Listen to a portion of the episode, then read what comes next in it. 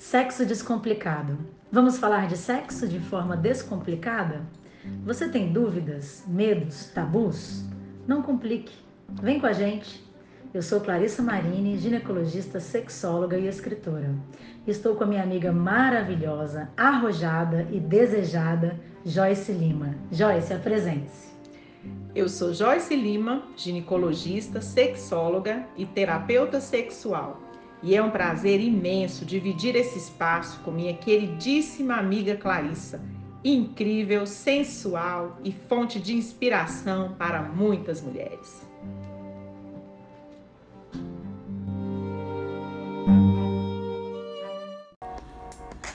Você tem dúvidas, medos, tabus? Não complique, vem com a gente. E o tema de hoje é BDSM e fetiche. E recebemos essa deusa de couro e látex, loiraça, maravilhosa e intrigante, inteligente, atraente, mística e poderosa. Dominique é historiadora, feiticeira e desbravadora. Expert em práticas BDSM, ela tem uma fala e um chicote que metem medo e ao mesmo tempo nos ensina e nos encanta. É um prazer tê-la conosco. Quem é Dominique? Dominique. Dominique é uma persona, uma persona que eu criei há mais de 20 anos. É uma persona não é exatamente um personagem, mas uma parte da tua personalidade que tu resolve, é, digamos, colocar numa linguagem mais acessível e mais pública para as pessoas acessarem. Então, eu sempre tive um lado mais dominador, uma coisa mais dominante. É, resolvi escolher um nome específico, né? Até porque eu comecei a trabalhar como dominatrix. Então, teve toda aquela coisa de vender um serviço, de ser dominatrix mesmo. Mas, assim, hoje em dia, eu já posso dizer hoje quem é, né? Que tu usou o tempo presente. Eu sou uma mulher como qualquer mulher de nós, né? Tenho vários privilégios, né? Porque a gente sabe, a gente está no Brasil, então tem privilégio de classe, privilégio de cor, várias coisas, mas ao mesmo tempo, é, toda essa pressuposição que se faz sobre uma dominatrix, sobre quem é Dominique, e se espera também uma identidade monolítica de quem é Dominique, isso não é verdade, é muito difícil de responder, porque a gente vai transitando entre um personagem, uma persona, né, que se mantém idealizada, por exemplo, para vender um produto, ou para vender um estilo de vida, ou para ensinar coisas, porque eu sou professora, então tu ensina certas coisas que são, digamos, é, base é, de assertividade, de domínio, esse tipo de coisa, mas também tu vai transitando, como todas nós, para a normalidade. Eu também sou uma mulher casada, eu também tenho, tenho filho, eu tenho direito a ter afetos, eu sou, não sou uma pessoa má,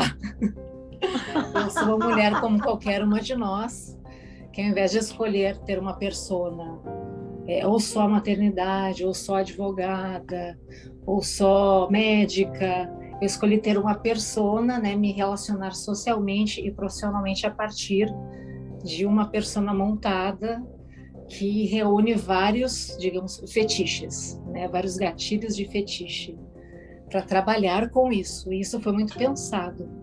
Né? Não foi uma coisa de, ah, eu nasci assim. A gente não nasce nada, né? Nasci é. poderosa, nasci não sei o quê. São habilidades que a gente desenvolve.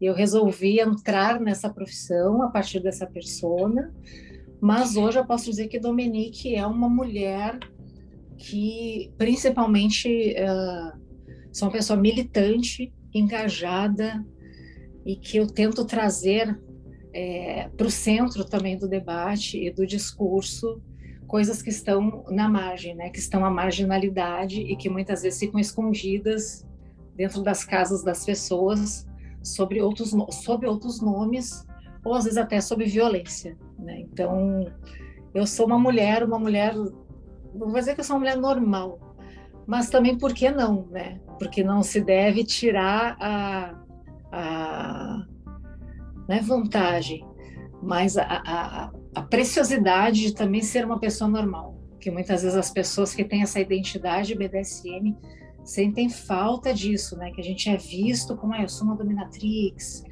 eu sou uma pessoa que eu, que eu não tenho direito à maternidade, eu sou uma pessoa, por exemplo, ah, no início do meu Instagram, para vender o meu serviço, vestida de dominatrix, é diferente, por exemplo, de eu estar segurando um filho no colo e dando de mamar para um filho vestida de dominatrix. Então, é solida socialmente, né, dessa maneira, mas eu também sou essa pessoa. Também sou mãe, também exerço maternidade, sou casada, todas as coisas também da normalidade. Também são muito boas e nos trazem muito conforto. Sempre há essa necessidade da sociedade encaixar pessoas em rótulos, né? É, direto, mas é o que a gente faz diretamente, né? Quando tu conhece uma pessoa, a primeira coisa que tu faz, uma das coisas que a gente aprende no BDSM é isso. Tu dá de cara com alguém, tu lê a pessoa em milésimos de segundo, né? Tu lê a cor dela, tu lê o uniforme, tu, vê, tu lê a forma que ela te olha, tu lê o gênero. Então, assim, o BDSM, ele meio que, por conta de ser são seguro e consensual, ele vai te ensinando, assim, a tu não tomar é, decisões impulsivas, inclusive sobre outra pessoa, e não fazer julgamentos tão rápidos. Porque um julgamento rápido a gente vai ter. Né? Por exemplo, eu estou te olhando agora e estou te julgando, com certeza absoluta, isso não é errado. Mas, junto com esse julgamento, eu posso ter também uma consciência crítica. Né, de desconstruir esse, esse julgamento, essa coisa toda, porque é, o cérebro ele vai pelo mais fácil, né? A gente gasta menos energia é, simplesmente olhando uma pessoa, tendo uma imagem sobre ela e fazendo uma quantidade de argumentos e pressuposições sobre ela, e daí a gente age de determinadas maneiras. O cérebro gasta mais energia quando ele é um pouco mais crítico, mas também é uma habilidade a se desenvolver. Dominique, é fascinante poder estar aqui com você hoje podendo olhar esse mundo BDSM, porque pelo, pelo ângulo de quem conhece bem e te ouvir falar desses diferentes papéis que você também tem na sua vida é fantástico, porque muitas mulheres não conseguem, né? É, conciliar esses papéis e até mesmo se permitir ter diferentes Sim. papéis na vida. É comum nos nossos consultórios mulheres que viram mãe e que deixam Sim. de ser amantes que deixam a sexualidade de lado. E interessante também como quem olha de fora e escuta, né, pela primeira vez falar de dominatrix, BDSM, faz é. uma ideia de uma persona que é só aquilo. E Exatamente. você trouxe justamente, né, o contrário. Você tem a sua vida, você tem outros papéis. E é. É, eu quero começar te perguntando, né? Queria que você explicasse um pouquinho esse conceito dessa sigla. Até é. eu fiz uma enquete hoje perguntando, né? Quem sabia o que é BDSM? A gente às vezes pergunta para as pessoas e as pessoas olham assim, né? Falam: o que, que é isso? Que sigla é essa? Sim, eu queria sim. que você explicasse para as pessoas, né, que vão ouvir esse podcast, o que é, é BDSM? Tá, vamos lá, vamos lá. É, essa, essa sigla ela surgiu mais ou menos é uma sigla recente, tá? E ela e, e só trocou para sigla, assim por exemplo como antigamente a gente chamava, por exemplo, uma coisa de psicose maníaco-depressiva e hoje em dia chama de bipolaridade para tirar essa carga moral, por exemplo, de uma palavra chamada psicose. Então, até uma certa época, década de 70, década de 80, se chamava de sadomasoquismo apenas, né? Só que as palavras sádico e masoquismo, é, sadismo e masoquismo, elas têm uma carga moral e uma carga assim histórica é, que é sempre atrelado a alguma perversão, alguma doença, algum desequilíbrio mental. Só que a partir da década de 80, década de 90, se resolveu, a partir das militâncias, se resolveu trocar o nome dessas práticas, que na verdade é um conjunto de práticas, né? não, não é um estilo de vida, é, digamos, não é uma alma, que tem uma alma BDSM, não. É um conjunto de práticas, como existem práticas e habilidades sexuais. Né? A gente tem práticas sexuais, por exemplo, uma prática sexual que uma mulher vai adquirir a partir do momento que ela é mãe. Ela vai mudar de práticas sexuais. O BDSM ele é uma sigla, é um acrônimo uh, que é a palavra BDSM. O B quer dizer o bondage. O bondage é, é uma palavra que engloba práticas de restrições de sentidos. Então, assim, por exemplo, tu vai restringir é, movimento, tu vai restringir fala, como a gag, tu vai restringir é, a visão com uma venda, tu vai restringir movimentos corporais com cordas. Isso a gente chama de algemas, né? Isso a gente chama práticas que envolvem bondage. Práticas de bondage são ferramentas para que o corpo é, ele esteja facilite o corpo estar num posicionamento mais frágil tanto para homens quanto mulheres. Isso é o bondage. Depois a gente vem o DS, DS BDSM. O D, é, o D, ele vem junto com uma letrinha que não aparece no acrônimo, que é o S. O DS seria é, dominação e submissão. Dominação e submissão também são jogos, práticas em que a gente assume papéis, digamos roleplays. Então, tu assume papéis de poder específicos, por exemplo, tu está num relacionamento com um parceiro e tu tem, digamos, num relacionamento normativo, o gênero feminino assume um determinado papel que ele é entendido naturalmente como o papel da mulher. Mas não, a gente é ensinada nesse papel. Em roleplays de BDSM, no D, a gente pode assumir outros papéis de dominação ou submissão. Então, são roleplays. É, dominação e submissão envolve sempre, no mínimo, um par, e a gente se utiliza também de fetiches, que é a parte material, para dar aquele gatilho de que aquela pessoa, digamos, está dominando e outra pessoa está submissa. Um gatilho é material, ou seja, uma pessoa se veste de professora e outra pessoa se veste de aluno. Então, o gatilho material, ele dá essa coisa de, não, agora essa pessoa é dominante. É essa leitura imediata que se faz. Essa pessoa é dominante, tá nesse roleplay, né? É um, é um jogo de cena. E depois, no final, temos o SM, né? O S é, maiúsculo. O SM é o sadismo e o masoquismo. Uh, geralmente, é, não se usa mais sadomasoquismo, né? Não se usa tudo junto, sadomasoquismo, porque a gente tem o sádico erótico e o masoquista erótico.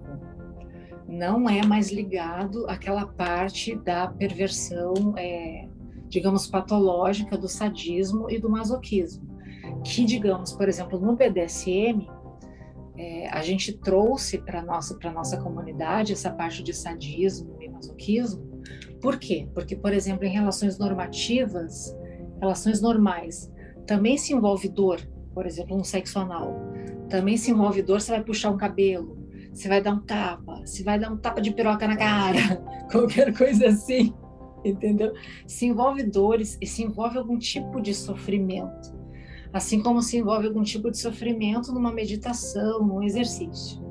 A gente trouxe para o BDSM para se apropriar também é, do S e do M, porque é, o, o sádico erótico ele não ele tem prazer quando o masoquista também tem prazer. Então ele não é um sádico patológico. O sádico patológico ele precisa ver literalmente o sofrimento do outro. Aí ele tem prazer. O masoquista também é a mesma coisa. Ele vai ter prazer quando assim ele está tem aquele sofrimento, aquela coisa toda, mas ele não vai de maneira alguma se depreciar na relação. Então é um sadismo que envolve erotismo, não sexo. Envolve uma troca lúdica em que uma pessoa vai incidir sobre a outra, ela é um top, né? Ela vai incidir sobre a outra, ela vai ser mais ativa. Então ela vai dar um chicote, ela vai dar um tapa, ela vai dar ordens. E a outra pessoa, ela vai sofrer no corpo todas essas experiências, né, que envolvem algum tipo, não dor exatamente, mas alguns limites que tu pode chegar e que tu pode se permitir. Inclusive essa permissão no BDSM é muito importante, porque muitas mulheres e homens têm prazer mesmo, literalmente, em apanhar um pouco mais forte. E por conta de cultura católica, cultura medieval, essa coisa toda, pensando, ah, não, se eu estou sentindo dor, é porque eu sou doente, é porque eu tive um trauma de infância. Mas não, é porque o corpo é químico mesmo, e algumas pessoas gostam de, por exemplo, ultrapassar limites de dor. como se tu vai fazer uma musculação, tu vai fazer uma maratona, tu vai fazer uma meditação. É, o princípio é esse. Então, BDSM é um conjunto de práticas. São ferramentas, a gente chama, parece burocrático, né? Mas são ferramentas, são práticas que a gente resolveu trazer para a comunidade, é, é, para, digamos, esmiuçar cada uma delas e também mostrar para as pessoas que as pessoas nas suas vidas de casado elas já fazem esse tipo de coisa só que sem nenhuma, nenhum tipo assim de análise sobre isso. Não que seja uma análise burocrática vai perder o tesão, não é isso. Mas pensar, ah, talvez eu possa dizer não para tal coisa, ou talvez eu possa dizer para o meu marido que eu gosto que ele me bata um pouco mais forte e ele não precisa ficar com medo, porque eu vou dizer para ele qual é o meu limite. São essas coisas todas que saem daquela nuvem, de uma nuvem assim muito embaçada que é a normatividade, né? Que a gente entra meio que no automático que o pornô ensina. A gente entra no automático e vai seguindo, vamos seguindo um roteiro e fica tudo meio embaçado para no final gozar. Mas eh, o BDSM ele também ensina a não genitalidade, né? Que é o, o processo todo de erotização do corpo que o fim não é exatamente o orgasmo, o gozo, né? Tu tirar prazer de vários, é tu ter várias sensações, tu experimentar o teu corpo, ter o teu corpo presente e se apropriar dele, se apropriar dos teus prazeres. Então, BDSM é um conjunto de ferramentas para isso. E as pessoas exercem, né? Por exemplo, eu exerci o BDSM a partir de um lugar como dominatrix, sendo dominante, aplicando essas práticas em outras pessoas. E cada um se encaixa digamos, em determinadas nomenclaturas ou não, gosta disso ou gosta daquilo. Mas é importante se esclarecer sobre isso para as pessoas não ficarem perdidas. Por exemplo, fazem um filme como 50 Tons de Cinza e ela, a mulher olha o filme e ela pensa assim: nossa, mas eu, eu, eu tenho muito tesão nisso que ela está fazendo. Só que a minha prima me diz que isso é errado. Ou o meu marido falou assim: ah, mas isso aí eu não, eu não, ah, isso aí não é legal, isso não é coisa de feminista, isso não é uma coisa que vai te fazer bem. Vamos pensar bem sobre isso. Quem sabe tu vai no psicólogo para ver por que tu está querendo apanhar um pouco mais forte. E às vezes é uma coisa muito mais simples, né? A pessoa aceitar que eu já não tenho tesão nisso. Eu tenho tesão e é sabendo que eu tenho tesão, eu posso dar um limite no meu tesão. Sabe? Ah, tu vai até tal coisa. Então, quanto mais tu conhece o teu corpo, mais tu tem poder sobre ele, menos ele serve a ficar solto por aí nos relacionamentos e a gente não aproveitar e não gozar e, e não ter tanto prazer quanto a gente pode ter e tanto domínio sobre a nossa sexualidade. Nossa, é tão poético isso tudo que você está falando, tão lindo e muito importante essa analogia que você fez. Realmente, se você levar para o esporte, por exemplo, quantas pessoas praticam esportes que vão a uma exaustão, a uma Sim. dor intensa Exato. As pessoas estão sentindo um prazer enorme nesse momento. Exato, exato. E, e qual exato. é o problema de sentir assim em relação ao sexo ou à sexualidade? Com certeza. É porque ao realmente corpo. tem toda essa culpa, toda essa religiosidade, todo esse a culpa que tem a ver, que tem, é, exato, a culpa que tem muito mais a ver é, com uma moralidade construída sobre o corpo, né, que Sim. o corpo, principalmente o corpo da mulher, Sim. Ele deve ter limites de prazer, né? É muito Sim. mais é, é, são restrições muito mais ligadas à moralidade do que aos potenciais do, do, do corpo. Né? Então, o corpo tem muita potencialidade. E não por acaso, por exemplo, se tu está num treino mais pesado, não por acaso tu precisa de um professor junto.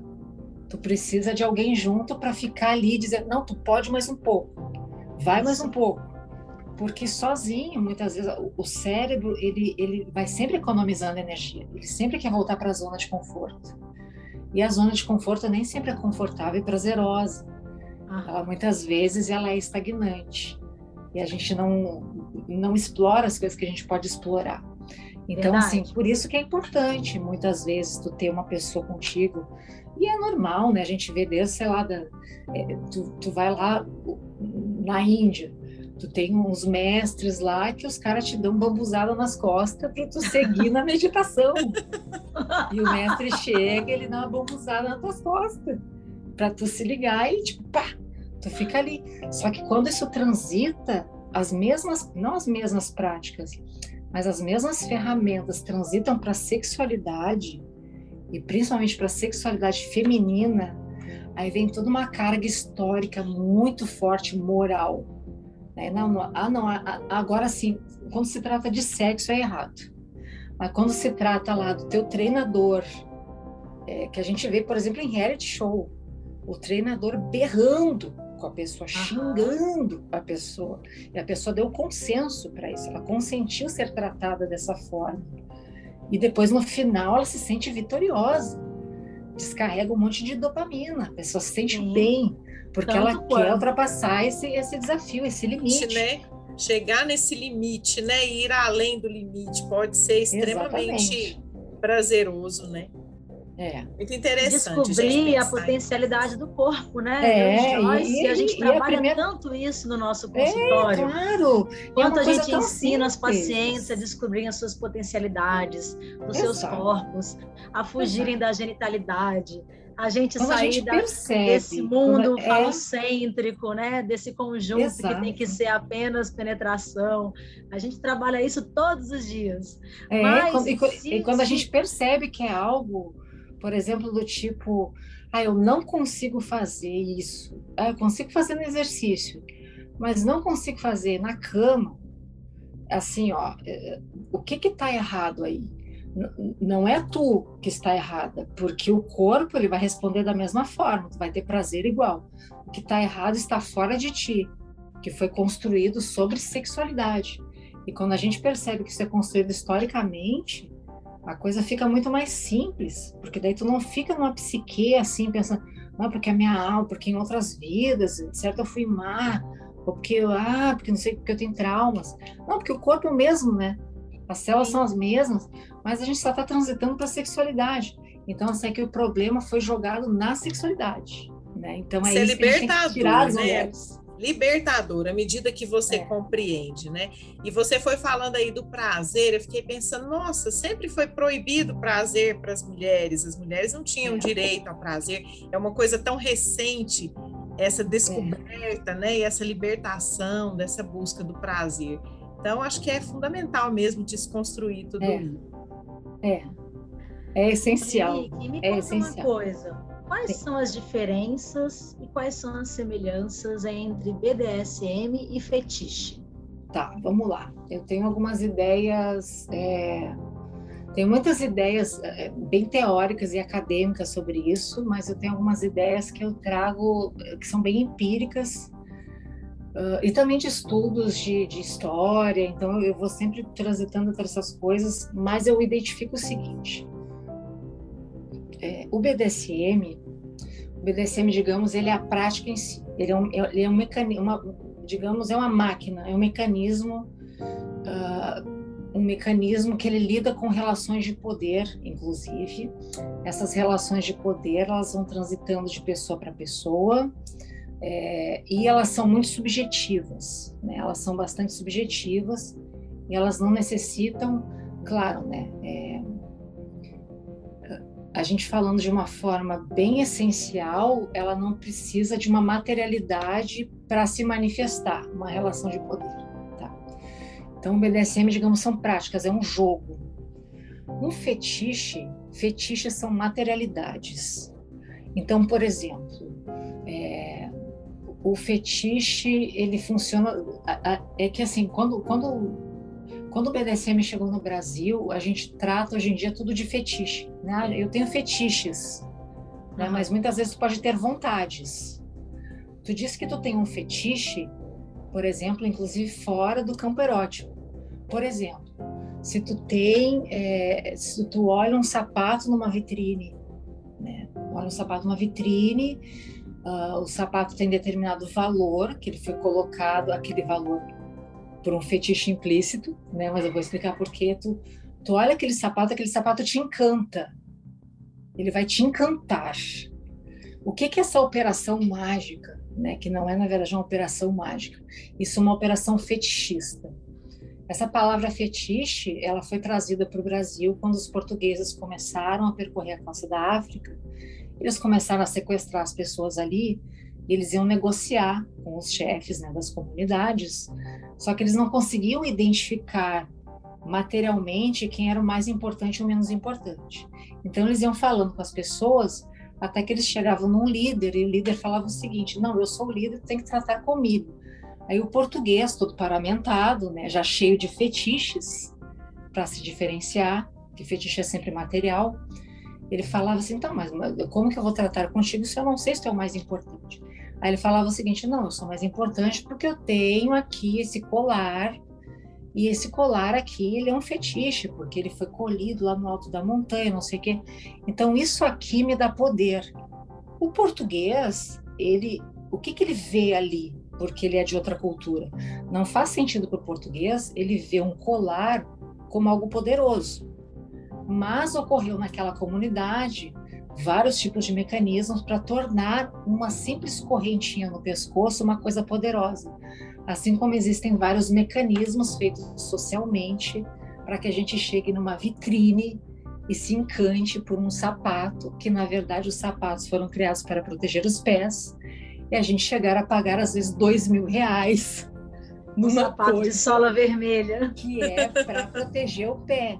Então, o que que o que que é essa operação mágica que faz com que tu dê um valor além do valor utilitário daquela matéria? Então, digamos, o fetiche, tu tem um fetiche quando tu, por exemplo, ah, eu tenho um fetiche por botas. Ou seja, por exemplo, é uma pessoa que, diferente de ver uma pessoa de chinela havaiana, uma pessoa tá de bota, a pessoa que vê uma pessoa de bota é, e ela vê naquela pessoa um poder maior porque ela está de bota, é porque ela tem um fetiche, ou seja, ela transformou uma coisa material numa coisa poderosa uma coisa que tem uma magia sobre ela, porque a, a tradução de fetiche é feitiço. E claro, né, a gente imagina que é uma coisa super mística e super não sei o quê, mas se não fosse também um mecanismo, é, um passo a passo que a gente pode aprender, a publicidade não teria aprendido né, e não teria nos colocado. Por isso que, por exemplo, tu vai fazer um jogo BDSM, tu vai fazer uma cena com teu marido, tu vai fazer lá uma coisa de te amarrar, não sei o quê. Tu vai usar elementos fetichistas, que são elementos gatilho. Né? Isso é o fetiche. É um elemento que é, vai fazer com que tu se coloque numa posição mais frágil.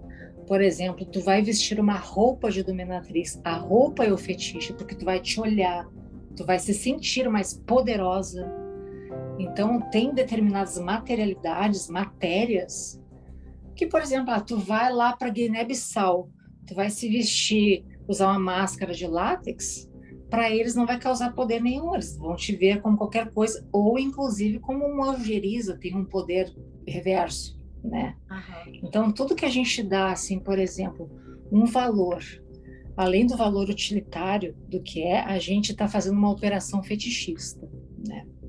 Então, isso também a publicidade faz, mas também já é tratado no sentido patológico quando uma pessoa, por exemplo, ela só, por exemplo, olha como a coisa é muito menos, é muito mais simples do que a gente imagina.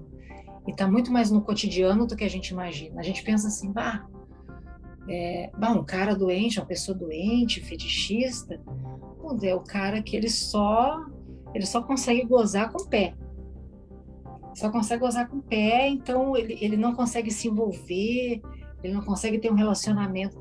Realmente, se a pessoa não consegue ter um relacionamento, ela só vê aquele, ela objetifica, né, uma parte da pessoa, ela transforma aquilo em matéria poderosa, ela tem alguma coisa ali nos seus afetos que ela tem que regular. Mas olha como o fetiche, é, a gente desmedicaliza também porque está na publicidade e está no dia a dia.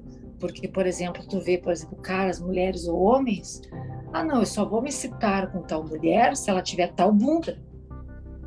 Entende? É tal bunda de tal jeito. Tem que ser, ou tem que ser tal idade, ou tem que ser esse tipo de matéria específica. Passando dessa idade, ou sendo mais nova, ou sendo mais velha, sendo não sendo uma matéria mutável, né? sendo, sendo como se fosse um objeto mesmo.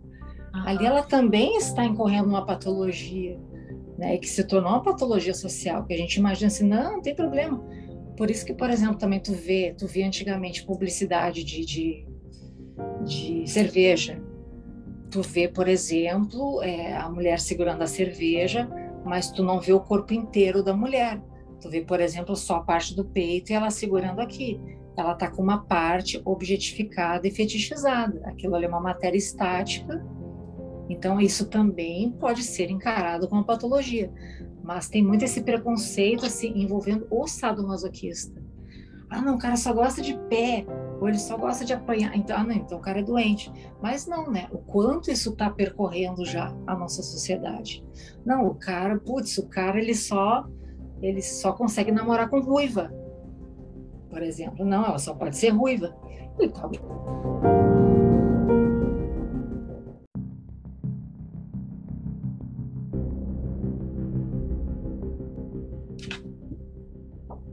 Certo, vamos lá. Então, imagina, por exemplo, ele tem é, uma pessoa tem uma preferência específica é, por ruiva. Então, assim, se ele não consegue transitar entre outros tipos de mulheres, é porque ele dá um poder específico a essa materialidade, um cabelo ruivo.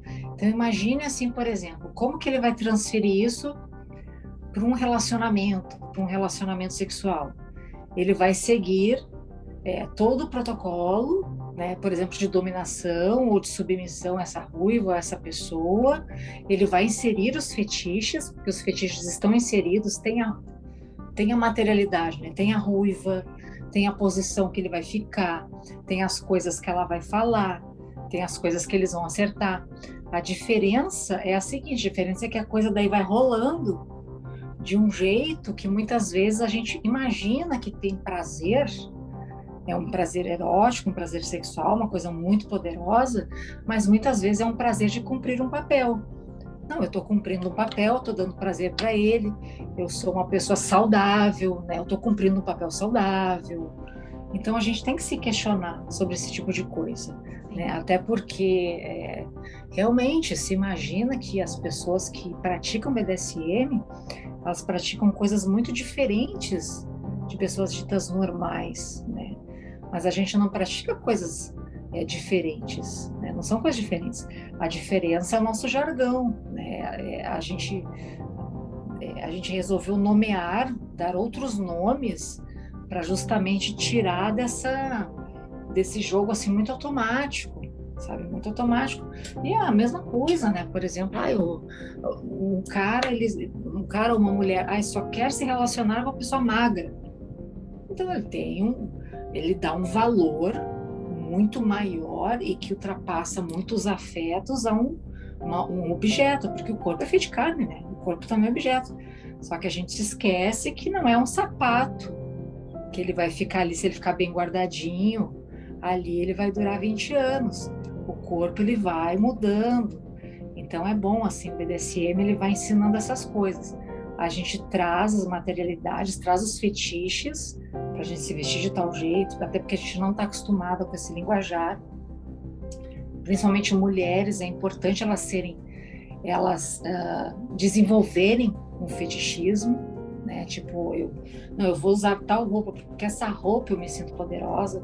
Então, é ela sim vestir roupas para ela se sentir de determinada forma, se sentir mais segura, para ela conseguir a partir deste lugar é, desenvolver uma linguagem mais assertiva, mais dominante, porque ela vai estar literalmente se sentindo mais poderosa, num lugar mais poderoso, que lhe dá uma permissão para usar determinadas palavras de ordem, se preocupar um pouquinho menos com o parceiro, não se preocupar menos no sentido de ter menos afeto, mas assim, se preocupar mais com o prazer dela, entende? Isso é muito fascinante porque os homens também eles têm essa, essa necessidade de sair do papel dominante. Eles também têm uma necessidade de estarem fragilizados e também não têm esse, esse jargão, essa habilidade que não lhes foi ensinado de estar num lugar fragilizado. Tanto é que se ele está num lugar fragilizado, ele tem vergonha de falar para os amigos, ele não vai falar na internet, e às vezes ele tem vergonha de falar para a mulher. Então, é, se ele vai falar de uma intimidade, ou ele vai ficar amarrado. Muitas vezes um homem, por exemplo, se vai fazer uma cena com um homem, fazer uma coisa, ele amarrar ele, a primeiro momento, se tu, se, se por exemplo, não faz um curso com a Domi e não sabe que isso pode acontecer, se tu não sabe que isso pode acontecer, dele ficar estático e de pau mole. Ele pode ficar de olho arregalado e de pau mole, mas não porque ele não esteja gostando, é porque é uma situação completamente nova e que ele não tem aquele protocolo que ele seguiu a vida inteira. Então, literalmente, o poder está nas tuas mãos. Então aí tu tem que assumir o controle da situação e vão passar mil coisas na tua cabeça, né? Coisas do tipo, ele não tá gostando, ele tá, não tá de pau duro, então ele não tá curtindo. Esses são momentos mentais em que a gente vai treinando a dominação. Porque são habilidades, né? Tu, é, é claro que a, que a cultura vai, a tua mente é como uma língua que tu aprende. Né? Então, se tu está é. numa posição que tu não está acostumada, a primeira coisa que vai te acontecer é um estranhamento. Só que são habilidades, tu não nasce dominadora. É até assim, é até uma, uma, uma prepotência de muitas mulheres e homens pensando, não, não, porque desde pequena, desde que eu nasci, eu já nasci poderosa. Não, a gente aprende habilidades, somos todos corpos frágeis quando a gente nasce. Então, assim, essas habilidades são desenvolvidas quando está neste momento que está lá teu marido amarrado e literalmente tu não sabe o que fazer. Te dá uma insegurança, só que quando tu vai ultrapassar essa insegurança, estar no lugar dominante, quando tu vai deixar esse pensamento passar pela tua cabeça, tu vai botar uma venda nele para facilitar a tua vida, porque daí ele não vai estar tá te vendo, porque a gente fica insegura mesmo. Olha só, os segredinhos. Isso. Adorei. Está insegura no primeiro momento, ele está lá preso. Faça o seguinte: certamente tu vai ficar insegura, porque ele vai ficar lá, provavelmente um pouquinho apavorado, provavelmente de pinto mole ou não, ou fique de pinto muito duro e também tu não saiba o que fazer. aí a mulher, aí a mulher vai entrar numa noia do tipo assim, nossa, mas eu acho que ele sabe disso e nunca me contou, então ele faz isso com outras mulheres e muitas vezes não é, não tem mulheres nada assim, a ver né? com isso. Tantos então, pensamentos, né? Todas podem... as coisas podem acontecer para a insegurança da mulher, né? porque a mulher está no lugar dominante, vão surgir pensamentos de insegurança, porque a mulher não está acostumada com essa linguagem. Então, o que, é que um ela vai fazer? Né, né, na sociedade. É, o que, que ela vai fazer? Ela vai aguentar. A mulher dominada e servindo, e quando Exato. ela está dominando não precisa servir esse homem, ela nem sabe o que fazer. O que ela vai fazer? Como, como que isso é tão adestrado na sociedade? Só, né? Exato. Porque assim, é, é, imagina, porque é muito fácil a gente falar, né? Tu vê um vídeo no YouTube, ai, faça uma dominação com seu marido. Mas tu vai chegar na hora de fazer. Quando tu estiver naquele momento, tu literalmente tu pode seguir um roteiro. de dúvidas, mas né? tu não vai saber o que fazer, porque tu não tem habilidade e habilidade técnica mesmo para isso. Vai te dar um branco, aí vai te dar insegurança, que é uma insegurança tradicional e cultural. Tipo, não, esse não é o meu papel. Eu não tô é como uhum. falar uma língua. Eu não sei fazer isso. Então, o que que se usa nesse momento? Esse momento. E aí? É claro, é claro que tu vai ficar insegura e tu não é menos por isso, tu não é menos poderosa, não. Tu simplesmente não sabe a língua. Neste momento, tu vai usar determinadas tips, né? Determinadas ferramentas e dicas. Para tu ficar menos insegura, deixa ele de venda deixa ele vendado, porque daí tu pode fazer a tua cara de inseguro, tu pode balançar a cabeça e pensar, meu Deus, onde é que eu fui Dá me meter? Dá tempo de pensar. Dá tempo de puxar um e-book e pensar assim, ah, agora eu vou fazer tal coisa. E nisso, o que, que a Dominique faria? Deixa eu ver aqui no Instagram dela. Exato.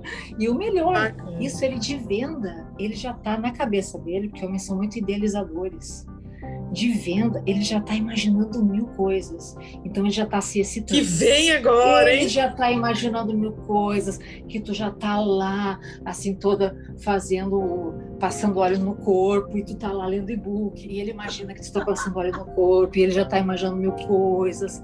E bote a venda, use o seu sapato de salto e dê uma caminhada em volta da cama porque nisso, assim, ele de venda e só ouvindo o sapato, tu lendo e-book, ou pensando no que tu vai fazer, porque vem a insegurança, é, isso é normal, isso não quer dizer que tu não seja poderosa. Aí, e aí, Dominique? vai usando esses, esses truques. Certo. Até aproveitando, né, e o que você está falando, você tinha dito, né, que é, dentro dessas práticas BDSM, né, desse conjunto, você assume esse papel de dominatrix. Sim, Fala sim. um pouquinho mais para a gente o que, que é uma dominatrix. Dominatrix, uh, dominatrix é uma mulher que ela exerce, é, digamos assim, é, vou, vou, tentar resumir, senão eu vou, vou entrando na, na coisa de história. Vou tentar resumir. A maioria das nomenclaturas que se dá para mulheres dominantes são nomenclaturas classistas, né? Então, assim, lady, senhora. Então, assim, são nomes que antecedem a prática da mulher. Então, por exemplo, ela nasce uma rainha, literalmente na história, né? Ela nasce uma rainha e a partir dali ela exerce poder. E ela exerce com as ferramentas dela. Ela nasce uma lady, ela é uma mistress, ela nasce, ela é uma senhora. Então, assim, primeiro tu está no lugar de poder e a partir deste poder tu exerce ele verticalmente. A dominatrix, já na raiz da palavra, ela vem de dominus e depois tem assim, tem o dominator, né, vem do latim, dominator e dominatrix. Dominator é a pessoa assim, por exemplo, um homem que a partir do exercício de poder dele, do exercício das ferramentas, que ele recebe esse nome, não o contrário. A dominatrix, a mesma coisa, porque o trix é o sufixo feminino do Thor. Então, a dominatrix é a mulher que ela, ela primeiro ela exerce, ela exerce todos esses esses jogos, né? ela conduz esses jogos, por exemplo, ela coloca o homem numa situação fragilizada, ela usa um bonde, ela usa determinadas técnicas, ela usa essas coisas de, ah, usa uma venda, usa uma coisa, porque o dominatrix também passa por isso. E a partir do momento em que ela começa a exercer essas ações, aí ela recebe esse nome, dominatrix. Ela não nasce dominatrix, ela não é uma lady, ela não é de uma classe tal. Mas só que esses nomes chegaram no Brasil é, aqui, aqui associada a dominatrix é a mulher que trabalha com BDSM. Mas isso daí já é uma longa história, é outra história que envolve outras coisas, envolve a cultura brasileira, envolve também uma separação assim do tipo, ah, se a mulher ela envolve o prazer dela, envolve dinheiro, envolve tal coisa, então ela não, não faz por amor ao BDSM. Então ela não é uma lady, ela é uma dominatrix. Ela ela tá num carguinho abaixo. Então chegou no Brasil assim de uma maneira meio torta. Mas assim, a grosso modo que vocês encontram na internet, esse tipo de coisa, é mais a dominatrix é mais associada a uma figura é, menos delicada, né, e mais ativa que exerce mais esses papéis mais ativos, é, inclusive é, profissionalmente. Né? Mas todas as mulheres podem, ah, é uma senhora, é uma mistress, é uma lady, é uma dome, né? então todas elas podem assumir algum tipo de papel no BDSM. Mas a dominatrix ela, ela faz isso, ela conduz um corpo a uma fragilização, uma fragilização, provavelmente uma fragilização assim, em que a dominatrix ela vai ter vários desafios, porque são fragilizações em que a pessoa, ela vai, o outro, ele vai se colocar em lugares muito desconfortáveis, não por questão de dor, mas por questão assim de não saber o que fazer, de se colocar assim num lugar em que ah, o cara ele é sempre dominante, ele é sempre de tal jeito, e tipo, ah, agora eu, eu não sei como agir. Será que eu estou agradando a minha mulher? Será que eu vou gostar? Será que eu não sei o que? O que, que eu tenho que fazer? É, a dominatrix ela, ela conduz essa cena e ela vai jogando essas ferramentas do BDSM, né?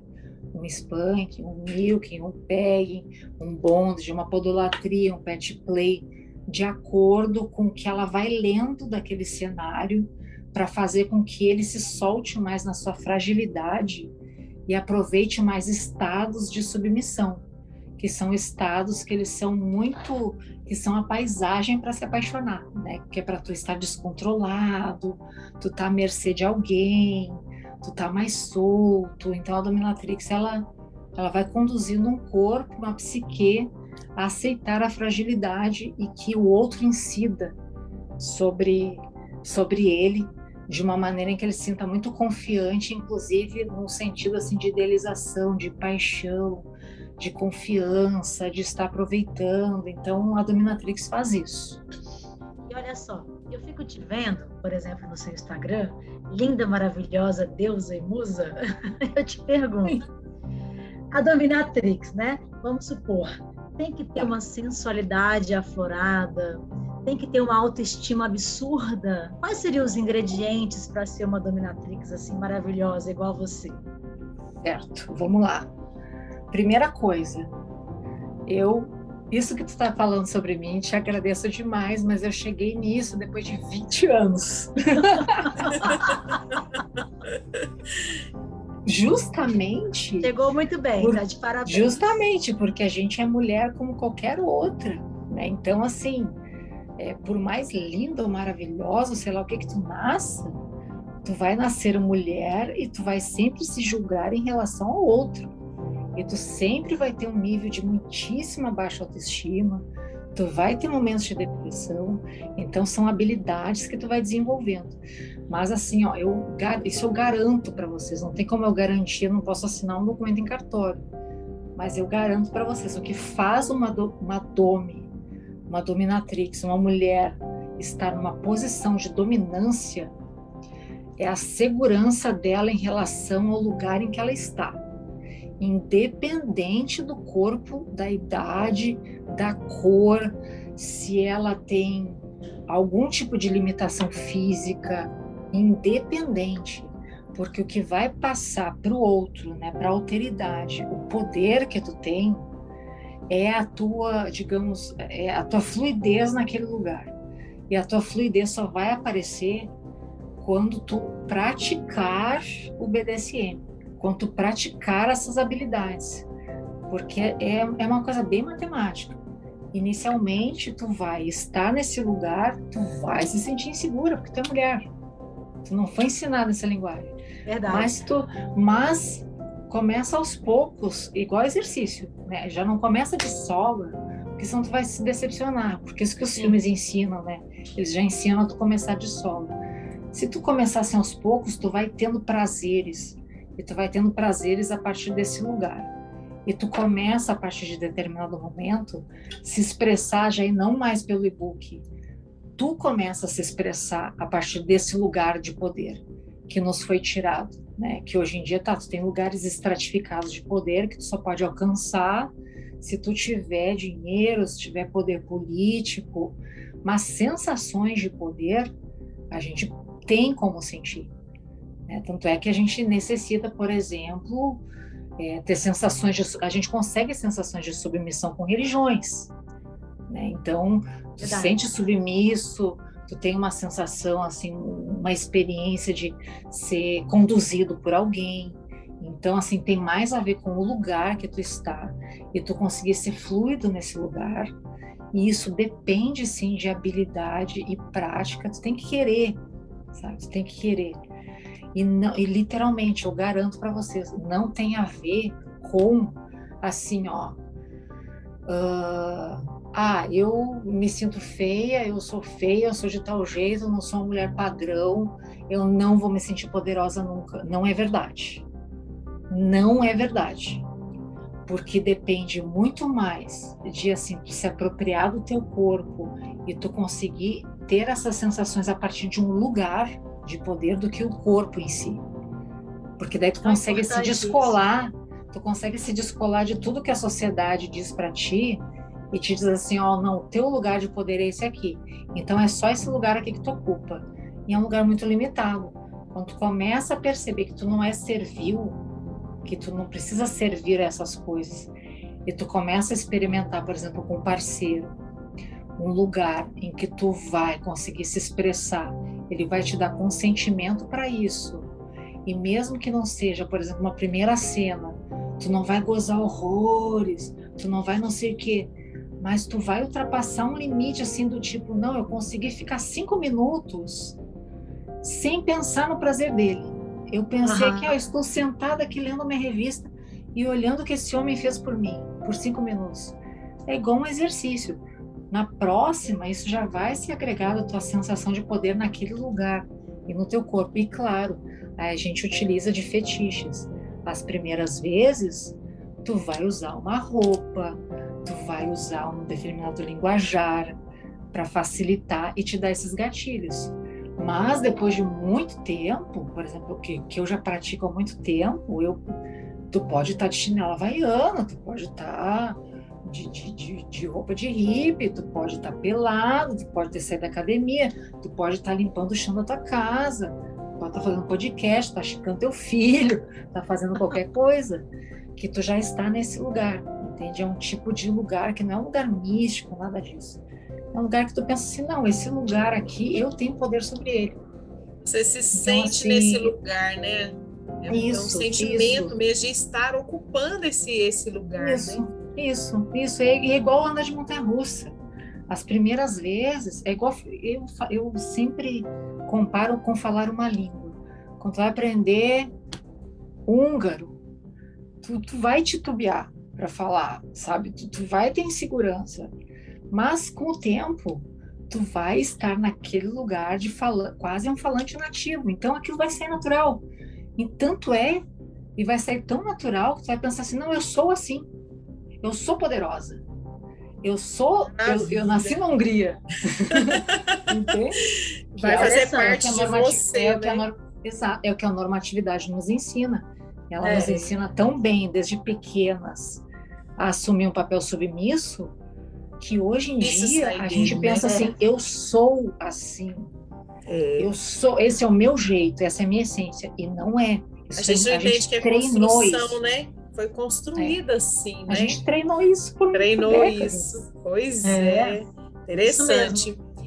E aí, eu te pergunto uma coisa, né? Dentro do BDSM, das práticas, existem regras, existem combinados, a gente escuta muito falar da palavra de segurança. Isso funciona mesmo?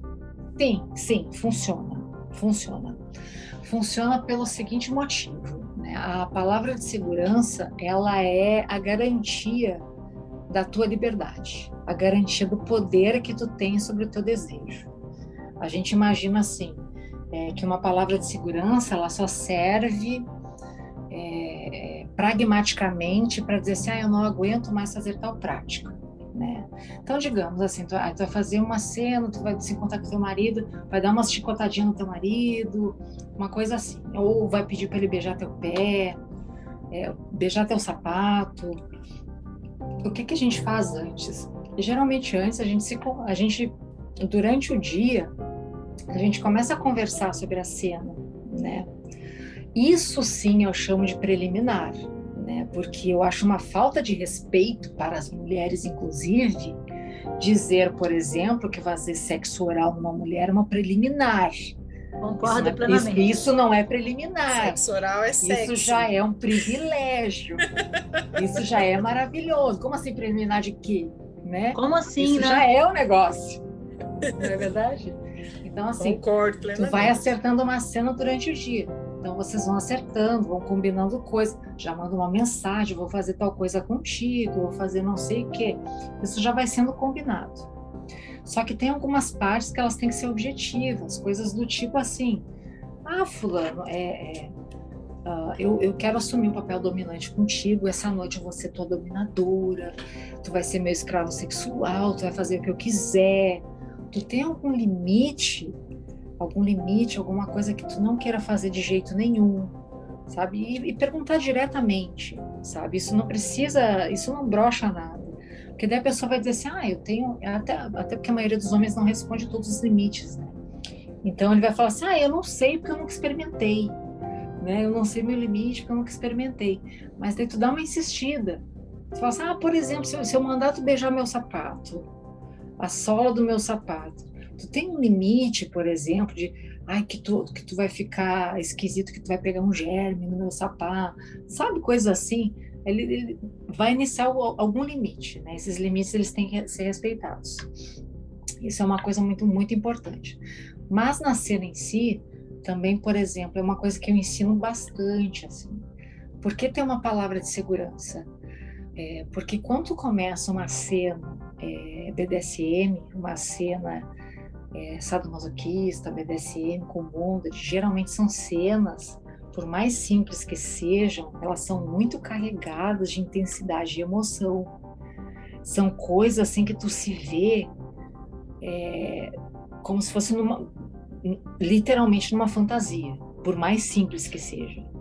Então assim tu vai ver assim o teu marido em outras posições, tu vai se ver, tu vai dar uma confusão de sentimentos, e intensidades, e tu vai sentir o teu corpo, as coisas que tu fica excitada, que tu não fica excitada, tu vai sentir culpa por determinadas coisas. E o teu marido ou a tua mulher também a mesma coisa. Então assim, se combina uma palavra de segurança antes e bem rapidamente, para não perder o time do negócio, fala assim, ó, se tu é, tiver alguma coisa que eu fizer contigo que seja um limite para ti, algo assim, ó, realmente não te dá prazer, porque assim, o meu intuito é que a gente tenha prazer mútuo, que a gente se descubra. Mas é algo assim que tu vai fazer só para me agradar. Tu não tem prazer nenhum, tu tem ojeriza. Aí tu fala tal palavra, sabe? Tu fala uma palavra de segurança. E assim, um apelo que eu faço é como são cenas intensas, são coisas que que mesmo seja só beijar pé, a gente acaba fluindo, a gente se solta e acaba dizendo coisas, tipo, esse é teu lugar mesmo, eu estou gostando, isso é muito bom. Homem, para mim, eu gosto assim, beijando meu pé, que é o que eu sempre quis. Então, assim, a gente vai vivendo essas coisas é, e vai também falando coisas que são coisas é, que também têm relacionamentos normativos, do tipo assim, é, sua puta, vagabunda, tu gosta de apanhar mesmo, entende? É, e também a gente, mulheres ou homens, a gente fala, ai, não faz, ai, não, não faz isso comigo, mas está gostando. Isso não são palavras de segurança. Isso são coisas que envolvem um roleplay, envolvem uma fantasia, né? aquela coisa de estar sendo dominada ou dominado.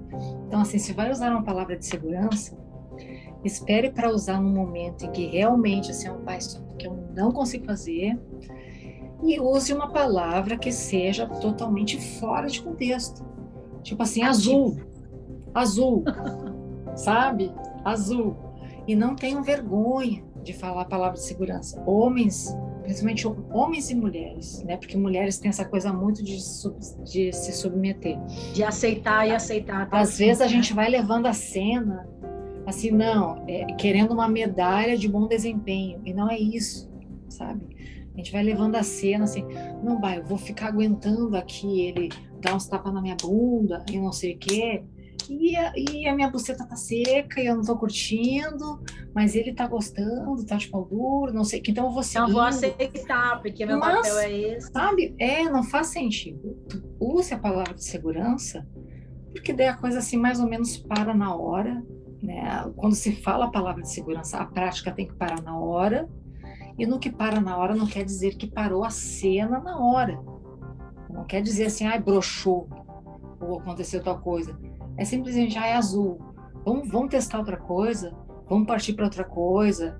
Ou a pessoa que está conduzindo a cena tranquiliza a outra, tipo, não, tá tudo bem, tá de boa, já tem outra coisa aqui na cabeça que eu já queria fazer antes já vamos partir para outra coisa sabe? Porque senão é, parece que é uma brochada, mas não.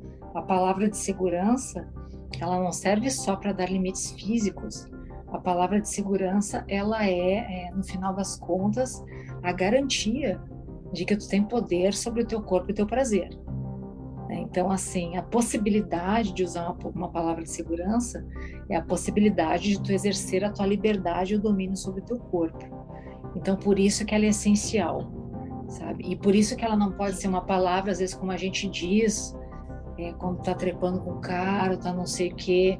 A gente passou por isso, eu já passei por isso. Tá transando com uma pessoa, você assim, ah, não, não, não sei o quê. E a pessoa já entende tal, de outro jeito e já entende, assim, que, ah, ela tá dizendo não, é porque ela quer, é porque tá gostando. E muitas vezes mulheres, a gente tem medo, porque o homem é maior, é mais forte. Então, assim, trazer as coisas para o campo objetivo, que é o BDSM, dizer assim, ó, tem palavra de segurança. Tem palavra de segurança. Se tu falou, não, eu não quero, ele pode entender aí literalmente que tu está gostando. E vice-versa. Porque se tu não está gostando, diga a palavra de segurança. Você vai falar assim, azul. Aí tu, claro, a gente fica assim, meio assim, ah, mulheres, né, também, ah, pá, decepcionei, não sei o quê. Mas quem está conduzindo, tipo, não, mas eu já tenho outra ideia aqui. Já vamos para outra coisa. Até porque o dominador ou dominadora também sai, né? Vai sair da cena, porque uhum. ele tem que respeitar. Mas já, já tá, já fica aqui, né? Aí já bota a venda de novo. Bota a venda de novo, fica lá esperando que eu vou preparar alguma coisa. Toda a história, né? Bota a venda. Bota a venda. Uma coisa. Eu tenho uma curiosidade. Você já se sentiu ameaçada em alguma prática? Já, já. Já, já me senti. Quando eu comecei a trabalhar em São Paulo, no século XIX,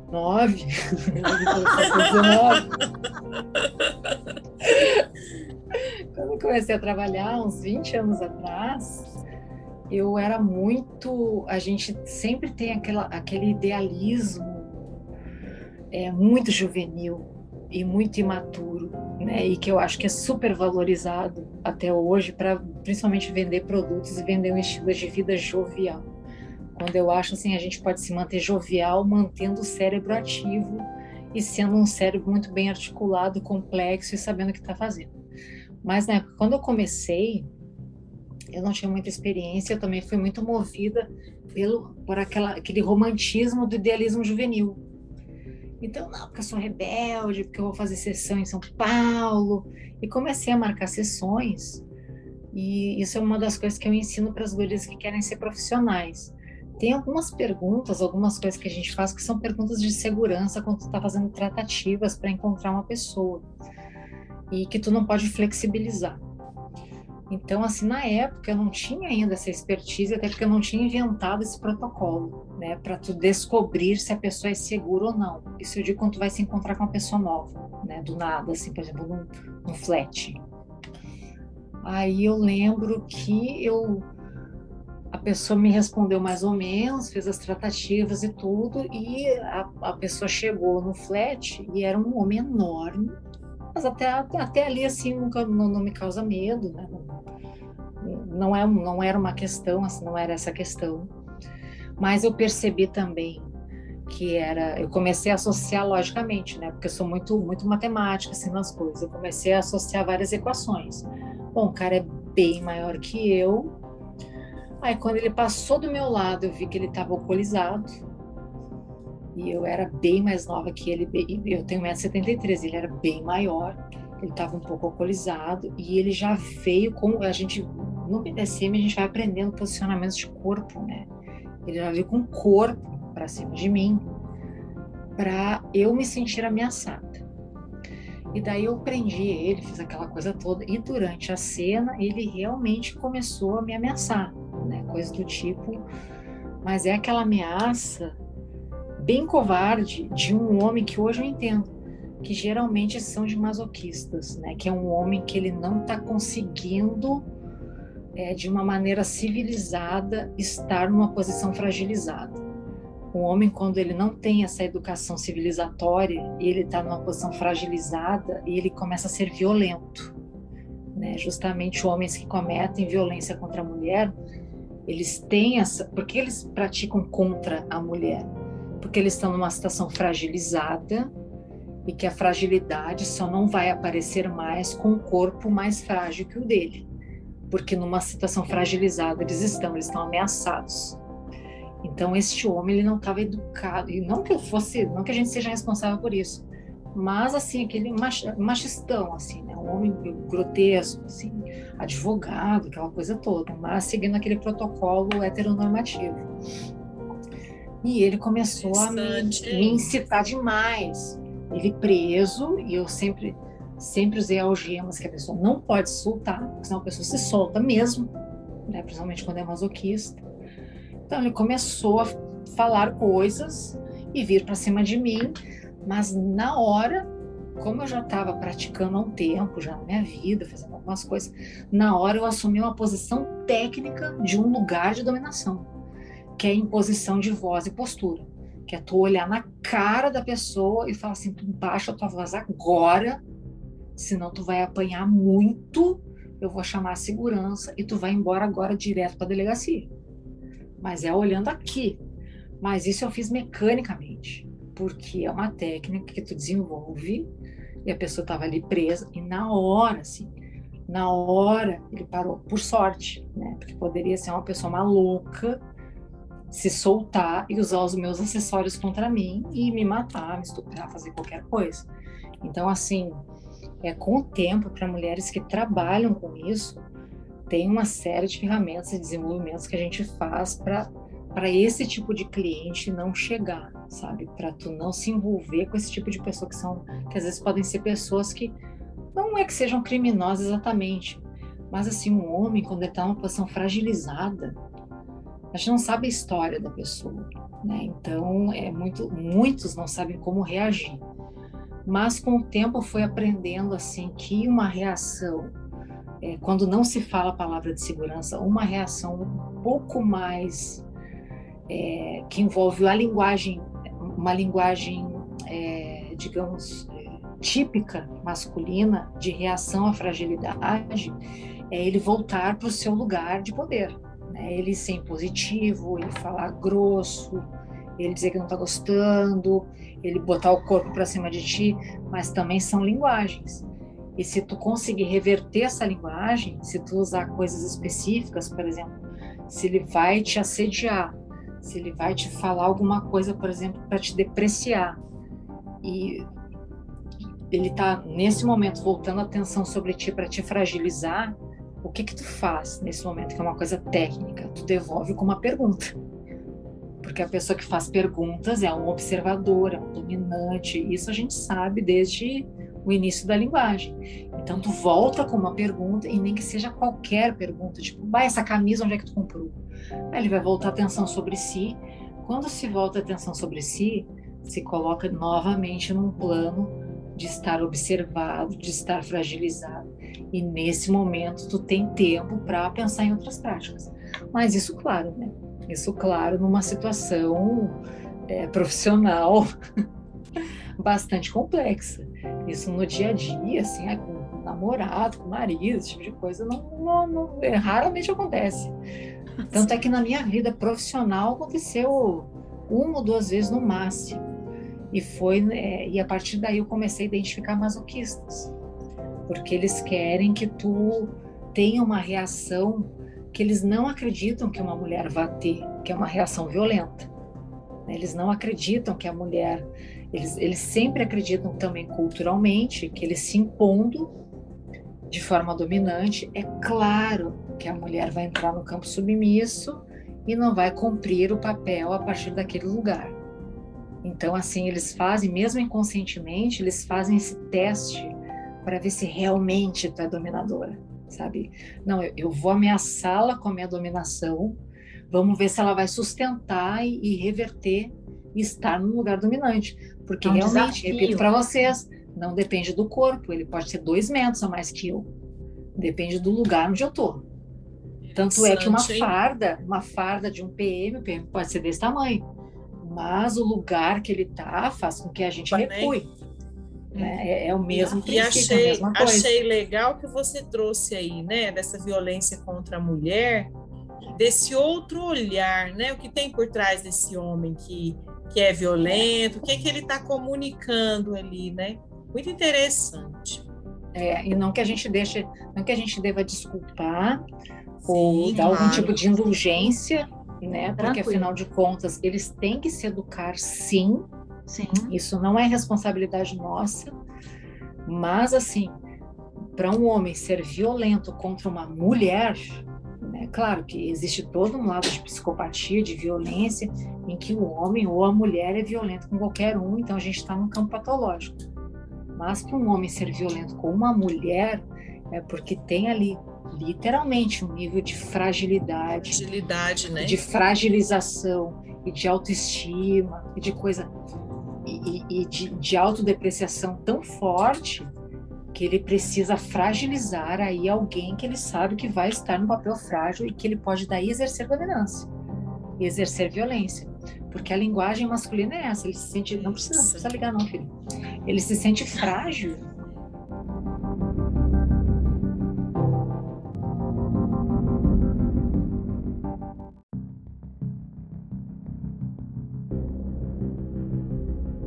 Eu acho que só para finalizar isso, assim, de, de, violência, que é uma coisa bem é, delicada, né? É, é muito delicado para a gente não cair nessa auto, né, nessa indulgência, né, de dar uma indulgência ao homem, ah, porque o homem está fragilizado, coitadinho, não sei o quê. Até porque cada um estamos num processo civilizatório, então assim, se é considerado crime é porque já passou por alguns alguns, algumas dezenas e alguns séculos até chegar a uma normatividade e se reconhecer como crime, né? Então, é criminoso. Mas é, eu, eu, sempre vejo que existe uma, é, digamos, uma instrumentalização muito medíocre, né? Muito medíocre, é, uma, uma, uma instrumentalização de poder através da violência. Né? Então, o homem ele está numa situação assim extremamente é, fragilizada, vulnerável, autodepreciativa e que muitas vezes envolve consumo de álcool, consumo de drogas, é, desequilíbrio químico e que realmente dá depressão, dá milhões de coisas, também está no contexto de miséria ou não, né? Porque passa por diversas diversas classes, mas certamente passa pela imagem, pelo valor que o homem dá a si mesmo. E para ele recuperar esse poder, ele se utiliza de um instrumento, é, de, uma, de um instrumento chamado violência, e de uma maneira muito pouco complexa e medíocre, né? Quando ele pode né? utilizar outros instrumentos é, que não sejam instrumentos tão primitivos e fáceis de se usar desde 40 mil anos para cá que a civilização começou e os homens começaram a perceber que eles tinham participação na reprodução e perceber que literalmente eles eram mais fortes que as mulheres, começaram a incidir é, a partir de violência. Né? Então é uma forma de, é ruim, de, instrumentalizar né? poder e de recuperar poder de uma maneira extremamente é, que eu tenho muita ojeriza por ser muito pouco complexa, muito pouco civilizada e também por quem corre em crime uh, e principalmente por é, eu perceber num homem desse uma pouca capacidade cognitiva de conseguir recuperar as suas mazelas e os seus trabalhar problemas. essas emoções, né? Exatamente. Esses vazios, né? Os, os buracos que foram ficando durante Exatamente. né? É muito mais é. fácil, muito, é muito, muito medíocre e muito como uma droga, né? Muito mais é. efêmero. É. Ele tem esse prazer de poder indo lá e bater numa pessoa, ou literalmente, não, essa, essa pessoa é minha posse. Então, assim, quando tu tem uma posse, tu coloca uma hierarquia vertical direta. Então, quando tu vê uma pessoa com uma posse, automaticamente tu se vê com um domínio. Então, acho um pensamento muito medíocre. Eu fiquei claro, curiosa mas, aqui. Mas passam por muitas coisas. Muitas coisas, né? Você falando disso, eu fiquei curiosa para saber qual que é, assim, se existe um perfil de homens que procuram as práticas BDSM, até um pouco puxando aí para o que você falou, muitas vezes sim, a gente sim. tem aquela ideia se são homens que no dia a dia são muito dominadores, que têm profissões onde eles exercem muito esse poder, e dentro ali uhum. do BDSM eles se permitem ser submissos. O que, que você observa? Olha, o que eu observo é algo. Eu observo que isso é um clichê é um clichê mesmo, assim, porque, primeiro, hoje em dia, homens e mulheres têm muito estresse e mesmo que a mulher seja dona de casa, ela está sempre exercendo bastante poder e mesmo que ela não vá dirigir muita gente e tal, então não tem a ver com isso assim, ah, eu tenho só experiências é, de dominação na minha vida e agora eu quero dar uma relaxada e eu quero que alguém conduza a minha vida. Não tem muito a ver com isso, tá?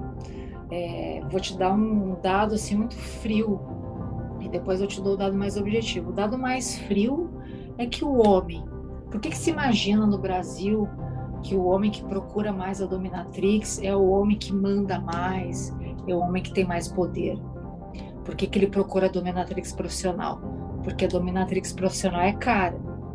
Então, assim, um homem que vai ter acesso a esse serviço, geralmente é um homem que ele está numa classe social um pouco mais alta e provavelmente ele comanda mais pessoas, ele tem mais poder de comando em várias áreas é, da sua vida.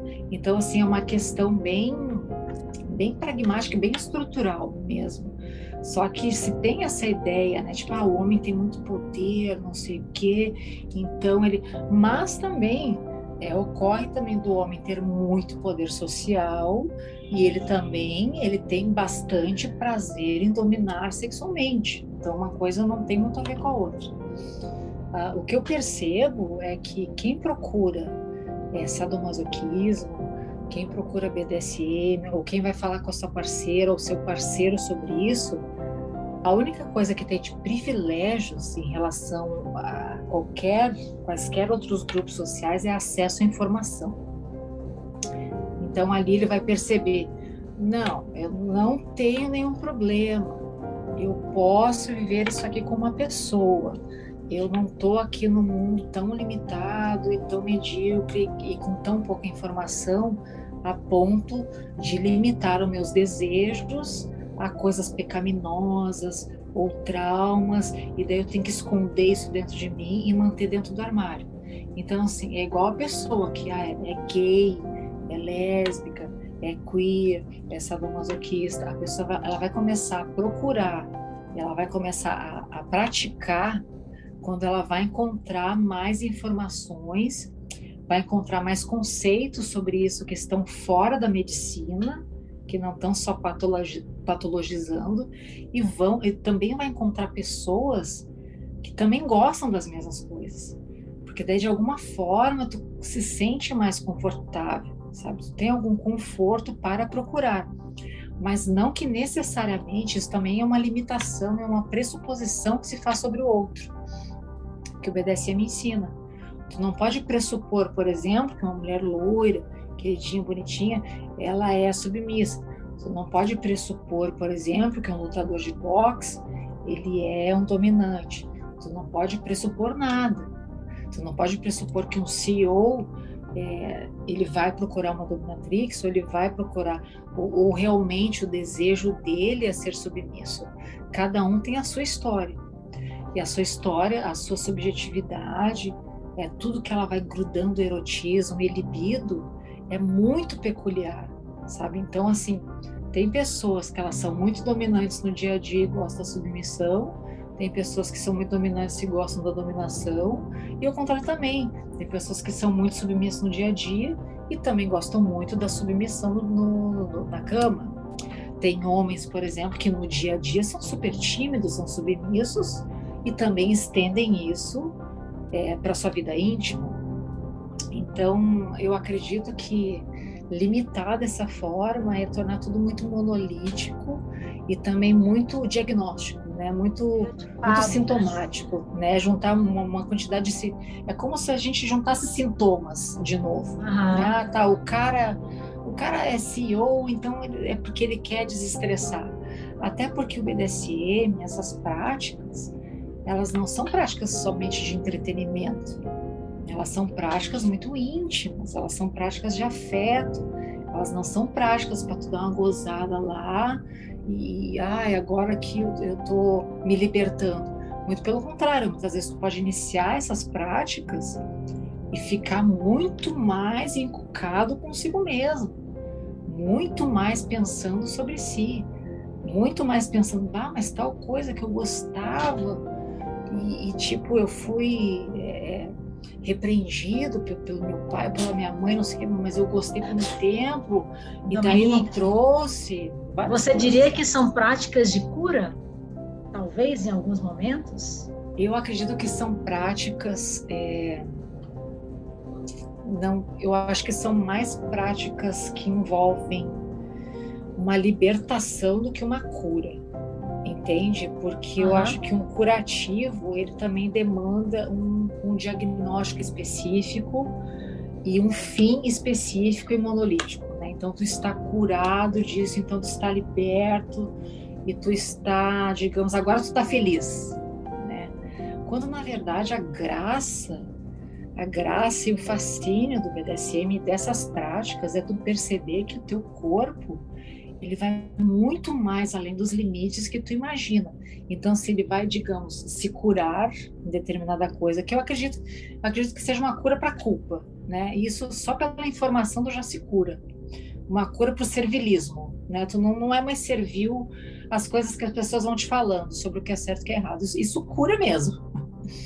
Mas, Interessante assim, isso do, do que é. é normal e o patológico, porque nem sempre esses limites eles são tão claros, né? É. A gente tem dentro da, da medicina e da psicologia os manuais, né? O DSM aí, que trazem as doenças e até para as pessoas saberem que existem comportamentos que a gente chama aí de parafíricos, né? E BDSM aí dentro disso, os fetiches e os transtornos, que aí seriam né, é, patológicos, mas é, tem alguns critérios. Então, eu ter determinados comportamentos, né, sadomasoquistas, não quer dizer que eu sou uma pessoa doente, como a Dominique já disse. Não. não quer dizer que eu precise ter sentimentos de culpa por ter essas fantasias, desde que isso né, não esteja trazendo ali é, um sofrimento em termos um de sofrimento, preju... um prejuízo, prejuízos desde que seja são, seguro e né?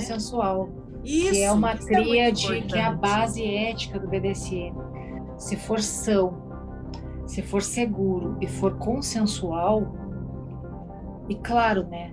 A gente tem um espectro muito grande nisso, que a gente não precisa entrar nisso agora. A gente pode destrinchar consenso, tempo, né? né? É, destrinchar consenso, ah, realmente é consensual, a mulher está consentindo mesmo.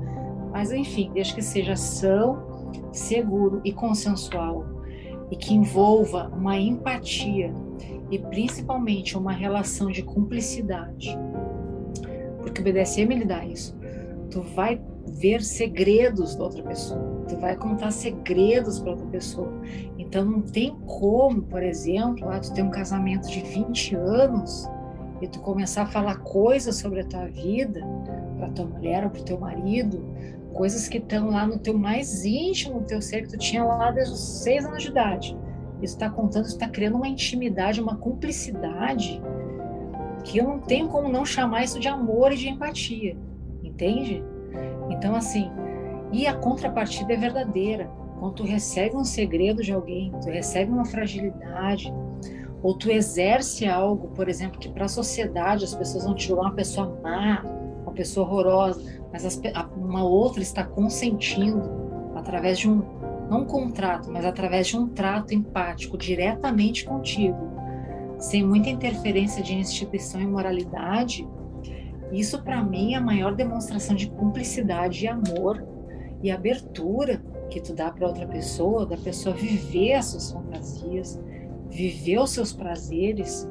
E eu, eu fico muito emocionada com isso, literalmente, porque a pessoa muitas vezes ela, ela tem coisas ali com ela que, ah, para mim, claro, para mim é simples, eu tô falando sobre isso. Mas tem pessoas que, tipo, não, eu, eu, um homem, vamos falar, se ela de prazer anal, cu é, é, é cu igual para todo mundo, né? Mas o homem muitas vezes ele, tipo, ah, como é que eu vou falar isso para minha mulher, sabe? E tipo, se eu chegar a falar sobre isso, ela tem um segredo meu.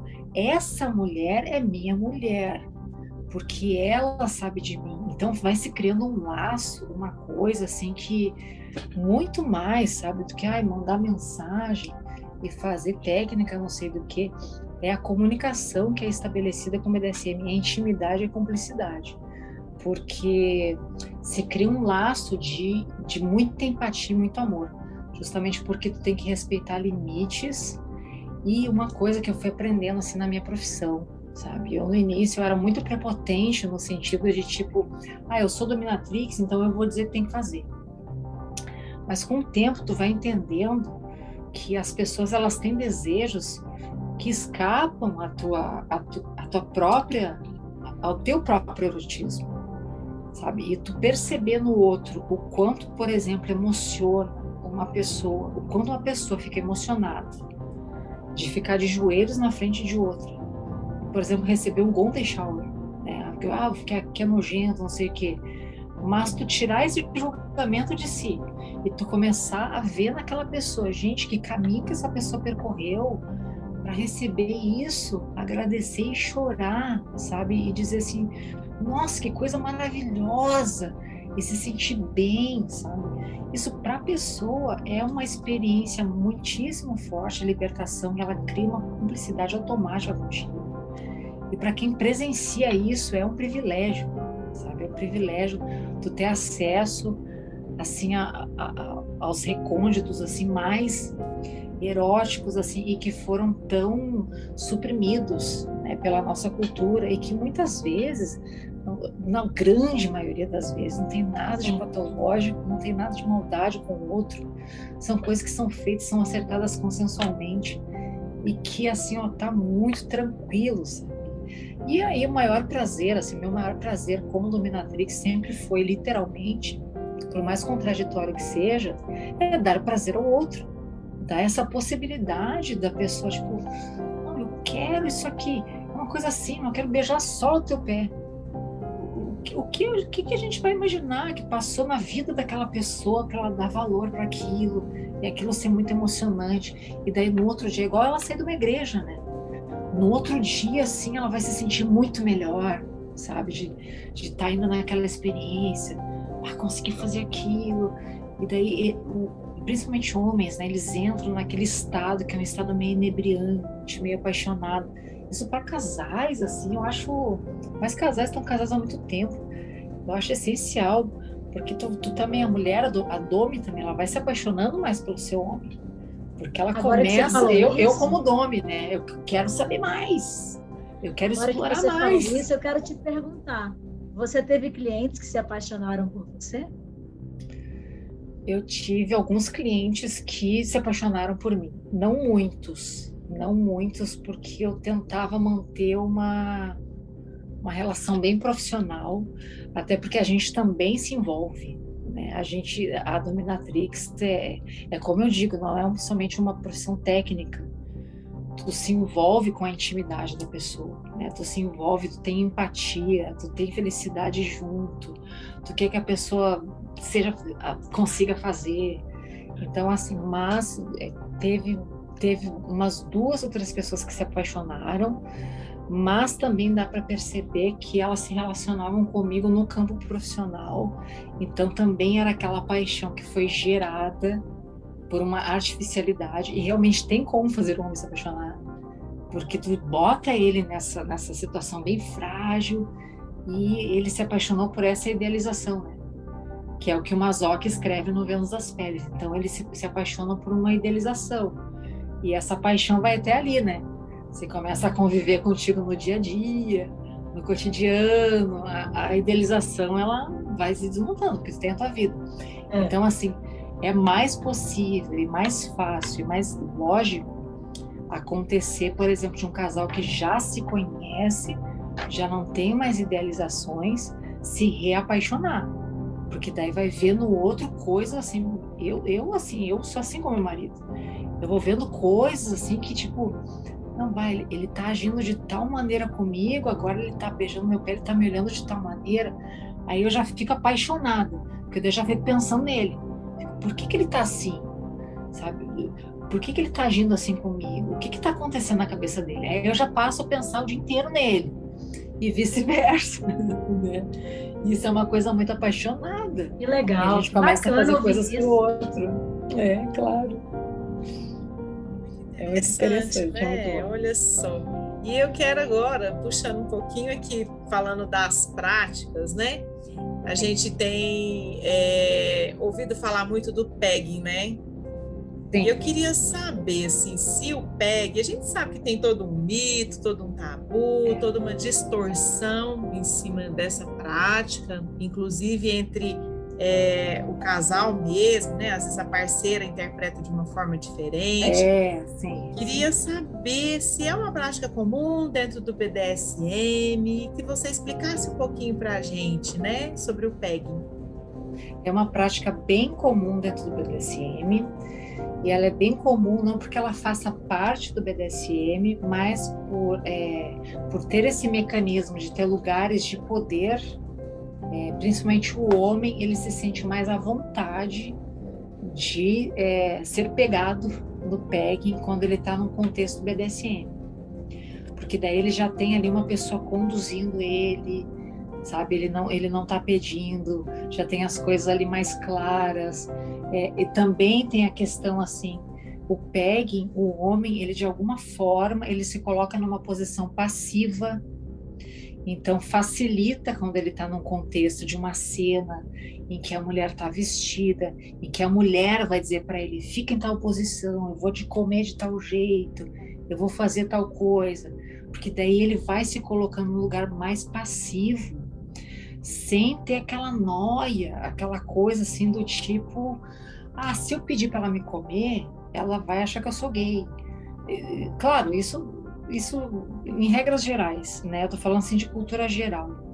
Então, assim, é uma prática bem difundida no BDSM porque facilita para as pessoas a própria prática.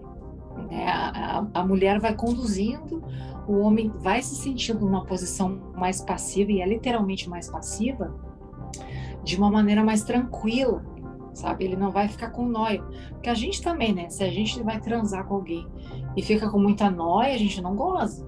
Fica noiando demais. Porque não tem prazer. Totalmente. Claro. O é. homem é a mesma coisa. Se ele vai ficar ali noiando demais, não tem alguém conduzindo, ou falando, ou explicando, ó, oh, vou te comer tal jeito, vou usar tal coisa, eu vou não sei o quê, ou de acordo com o jogo que vocês forem usar, uma, uma coisa mais de sedução, vai facilitar ele estar nesse papel passivo. Não que a pessoa que seja comida seja passiva, mas principalmente quando é a primeira vez, ele vai associar a passividade, vai associar, tipo, eu sou gay, vai associar não sei o quê.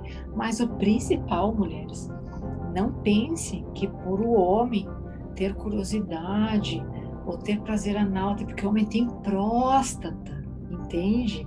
Então, a próstata usem a próstata dos seus maridos, porque vai fazer com que eles gozem assim um gozo que eles nunca tiveram na vida. Eles vão gozar fortíssimo. E eles vão pensar assim: nossa, essa mulher me fez gozar horrores. Vou ficar com essa mulher pro resto da minha É poderosíssima, né? claro. Porque muitas mulheres, às vezes, entra essa coisa que a gente já conversou, né? De tipo assim, nossa, eu tô casada há 20 anos, Agora que ele está me dizendo isso. Então quer dizer que ele faz com outras pessoas já. Ele, ele gosta de travesti, ele gosta de homem, ele gosta, fica noia na cabeça.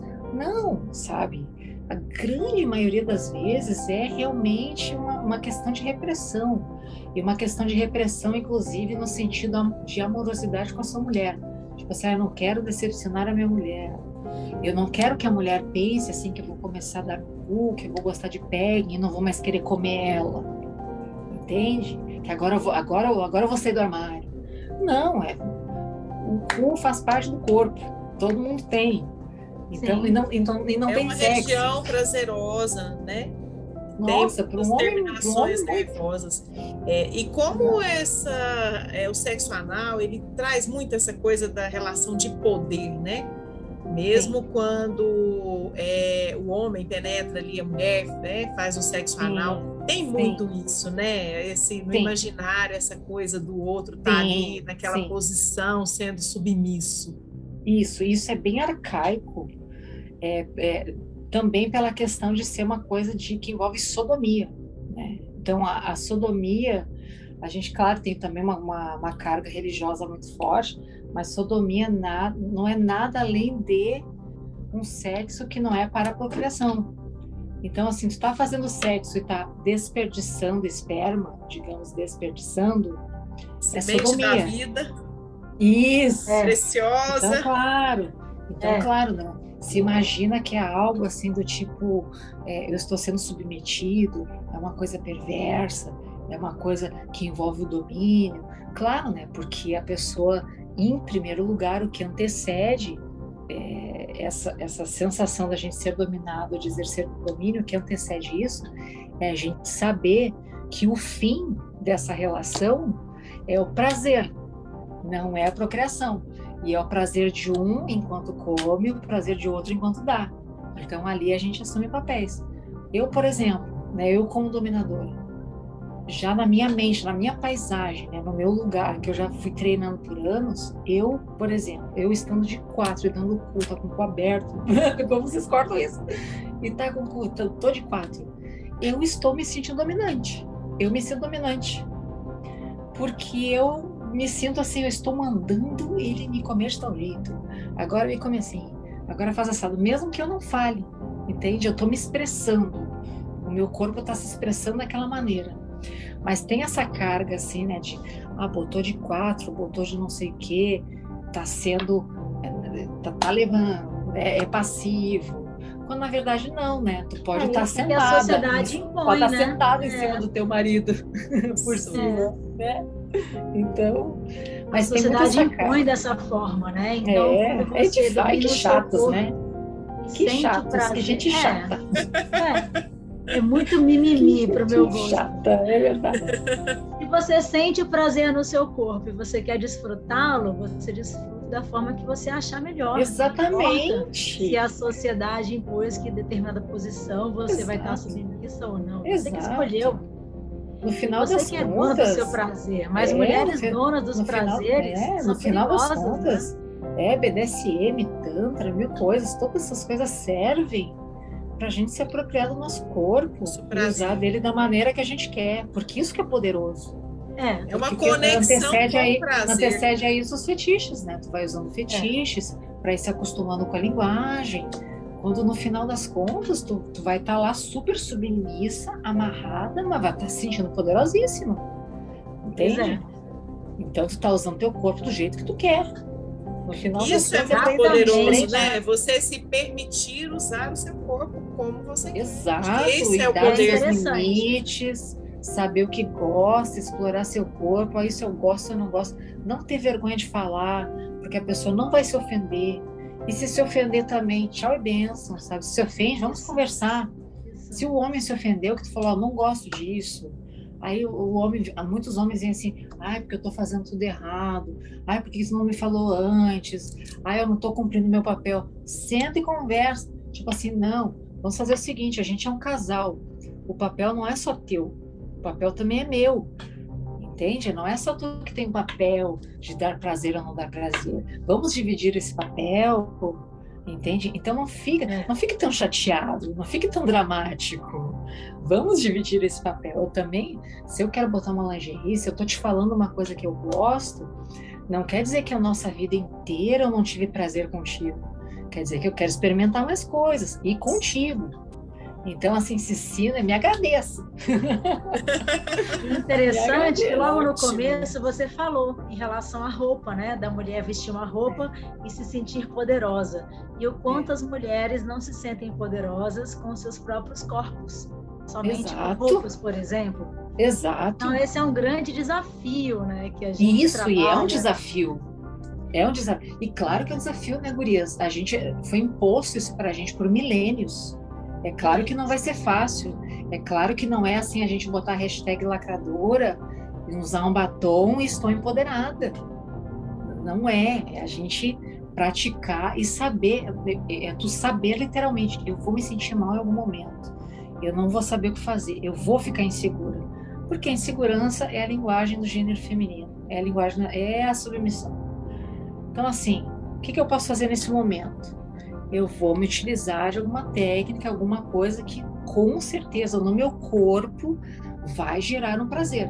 E assim tu vai.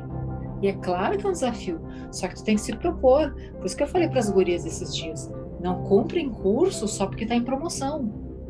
É promoção de curso. Comprem curso, por exemplo, um curso de dominação, algo assim, se vocês vão botar em prática, porque senão não vai mudar. Você então, é só para fazer lá Hotmart. E agora que você pagar. falou curso, é muito importante. Bom, Estamos chegando ao final do nosso podcast. Infelizmente, eu gostaria que fosse um dia inteiro conversando ah, contigo. Foi bem legal. Quando for a Porto Alegre, eu quero te encontrar, por favor. Por favor, né? Eu também. Por favor.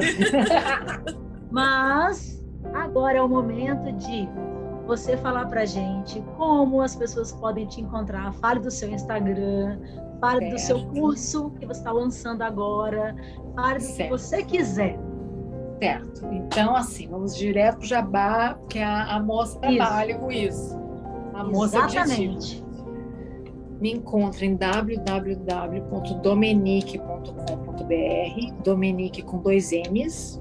Uhum. Se jogar no Google Dominique Luxor, vai me encontrar também, que tem vários, vários lugares que eu já apareci. É, Instagram é um lugar que dá para me encontrar bastante e que eu tenho muito material lá gratuito, porque eu, a maioria do meu material é gratuito, que eu gosto de produzir muito sobre isso. O meu uhum. Instagram é arroba Dominique Luxor, que as gurias já, que vocês já divulgaram ali, arroba Dominique Luxor, é o meu perfil principal.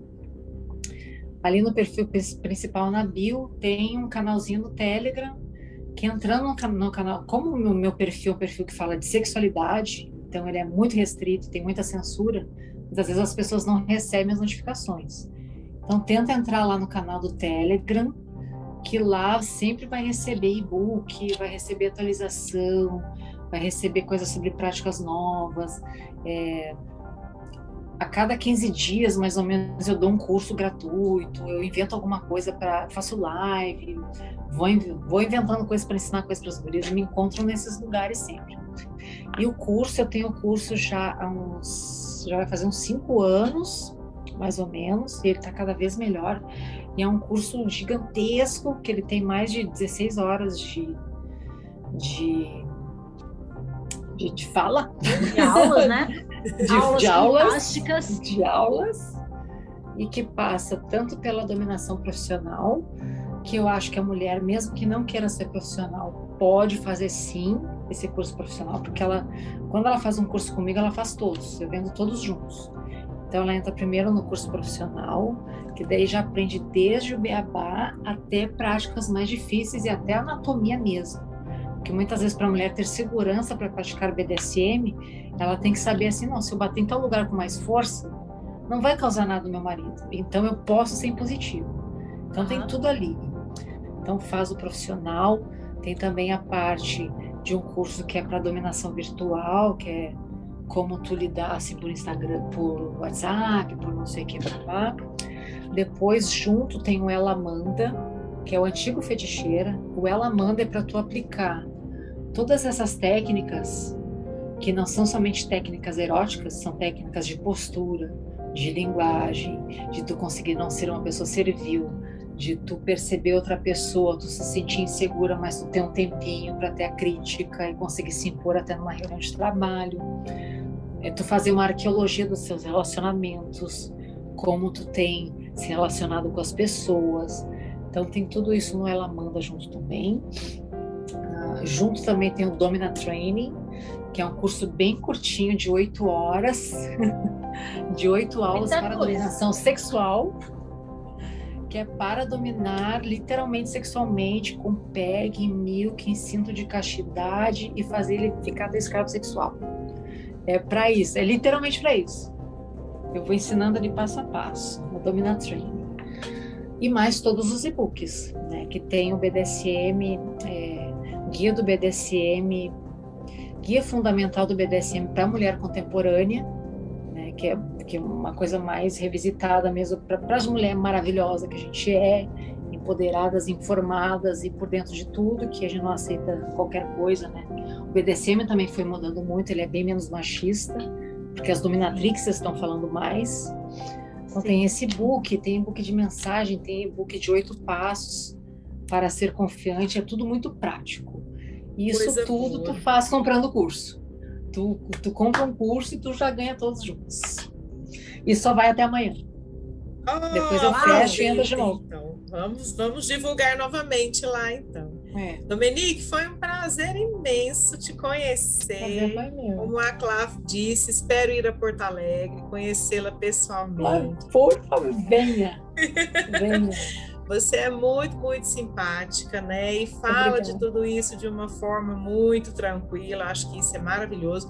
E é o que você disse. Independente do que a gente vai escolher fazer, é preciso ter conhecimento porque até para escolher, se nós não sabemos como que a gente vai poder, né, dizer ah, o que eu gosto, o que eu não gosto. E a gente Sim. se permitir conhecer esse universo da sexualidade sem julgamento, podendo, né, olhar um pouquinho mais de perto ali primeiro, para depois fazer realmente as nossas escolhas. Quero Exatamente. te agradecer muito por esse momento. Eu que agradeço, agradeço, agradeço demais. Fico muito feliz com essas oportunidades principalmente pelo fato de a gente mostrar, eu mostrar, a gente mostrar que pessoas que praticam BDSM ou se colocam socialmente, por exemplo, como dominatrix, a gente não são somente pedaços de carne sexualizados Isso. no Instagram ou no lugar. A gente tem, a gente casa também, a gente tem filho, a gente tem afetos, a gente tem direito à maternidade, a gente tem direito a todo esse tipo de coisa. Né? Então eu, eu acho isso muito importante, né? Para não nos verem como pessoas assim, é como viam os gays antigamente. Ah, não, gay é uma, uma pessoa promíscua, ou isso, ou aquilo. Cada pessoa que pratica BDSM tem a sua, tem a sua vida, tem a sua peculiaridade, tem as suas coisas. Então, acho muito legal, muito importante estar aqui e fico muito feliz de estar com vocês. É muito Ai, legal. Que bom, eu fiquei tão feliz com você ter aceitado o convite e trazer o seu conhecimento e a sua experiência para a gente, para quem está nos ouvindo. Obrigada. Obrigada pela sua disponibilidade, pelo seu conhecimento e pela sua experiência. Muito obrigada Ai, mesmo. Agradeço, Gris. Amo Beijo. vocês. Estão sempre juntas. Oh, sempre juntas. Oh. Muito afeto.